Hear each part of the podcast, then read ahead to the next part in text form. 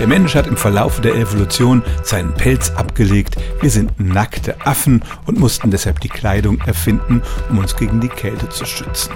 Daran ändert auch die Tatsache nichts, dass manche Menschen am Körper ein bisschen mehr behaart sind als andere.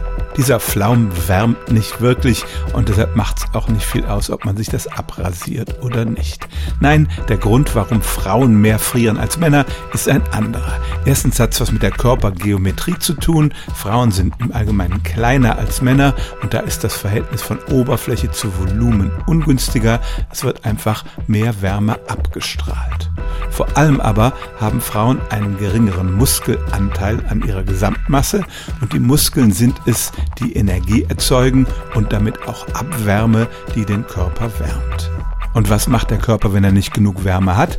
Er zieht die Blutgefäße vor allem an den Extremitäten zusammen, weil er vor allem die lebenswichtigen Organe im Körperinneren warm halten will und dann werden Hände und Füße kalt. Also Frauen frieren tatsächlich mehr als Männer, vor allem an Händen und Füßen.